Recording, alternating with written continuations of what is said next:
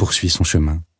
Je devrais en déduire que je me suis trompé, cette fois pour de bon, que tout n'a été que mirage, que le va-et-vient a provoqué ce mirage, cette illusion. Mais non. Je me lève, d'un bond. Je pars à la poursuite du fuyant. Je ne suis pas mu par le besoin de vérifier, car à cet instant-là, je suis encore convaincu d'avoir raison. D'avoir raison contre la raison, contre l'évidence. Je rattrape l'homme sur le trottoir. Je pose ma main sur son épaule. Il se retourne et...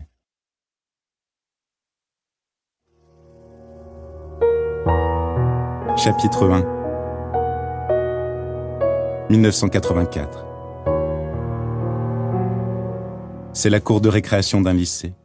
Une cour goudronnée, cernée de bâtiments anciens aux fenêtres larges et hautes, à la pierre grise. Des adolescents, sac à dos ou cartable posés au pied, discutent par petits groupes les filles avec les filles, les garçons avec les garçons. Si on observe attentivement, on repérera un surveillant, à peine plus âgé. C'est l'hiver.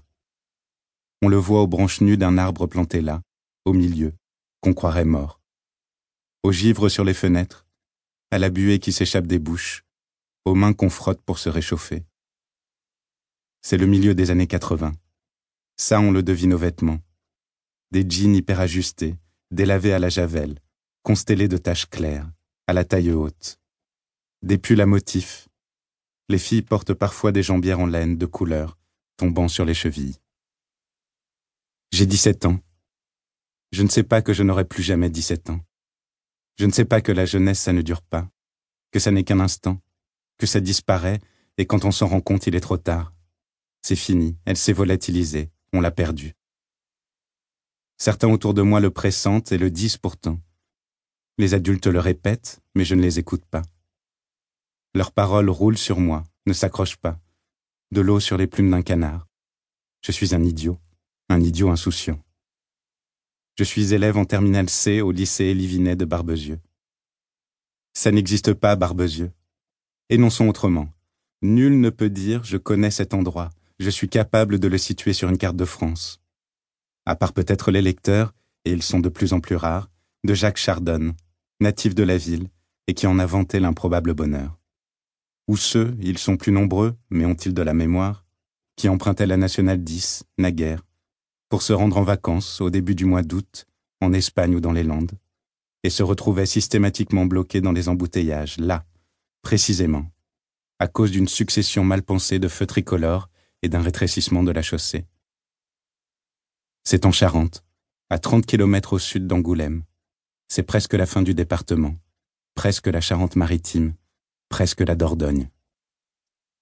Des terres calcaires propices à la culture de la vigne, pas comme celles qui lorgnent vers le Limousin, argileuses, froides. Un climat océanique, les hivers sont doux et pluvieux, il n'y a pas toujours d'été. Du plus loin que je me souvienne, c'est le gris qui domine, l'humidité. Des vestiges gallo-romains, des églises, des châteaux. Le nôtre ressemble à un château fort, mais qui avait-il à défendre alors? Autour, des collines. On raconte que le paysage est vallonné. Et puis c'est à peu près tout. Je suis né là. À l'époque, on avait encore une maternité. Elle a fermé il y a de nombreuses années. Plus personne ne naît à Barbezieux. La ville vouée à disparaître. Et qui connaît Élie On prétend qu'il fut le professeur de Montaigne, même si ce point n'a jamais été sérieusement établi. Disons qu'il fut un humaniste du XVIe, un traducteur de Catulle et le principal du collège de Guyenne à Bordeaux, et que le hasard le fit naître à Saint-Médard, une enclave de Barbezieux. On a donné son nom au lycée, on n'a pas trouvé mieux que lui. Enfin, qui se rappelle les terminales C? On dit S aujourd'hui, je crois. Même si ce sigle ne recouvre pas la même réalité, c'étaient les classes de mathématiques, prétendument les plus sélectives, les plus prestigieuses celle qui ouvrait les portes des prépas, qui pouvaient conduire aux grandes écoles, alors que les autres condamnaient à l'université ou aux études professionnelles achevées en deux ans, ou s'arrêtaient là, comme dans un cul-de-sac. Donc je suis d'une époque révolue, d'une ville qui meurt, d'un passé sans gloire. Qu'on me comprenne, je ne m'en désole pas, c'est ainsi. Je n'ai rien choisi, comme tout le monde. Je fais avec. De toute façon, à 17 ans, je n'ai pas une conscience aussi claire de la situation.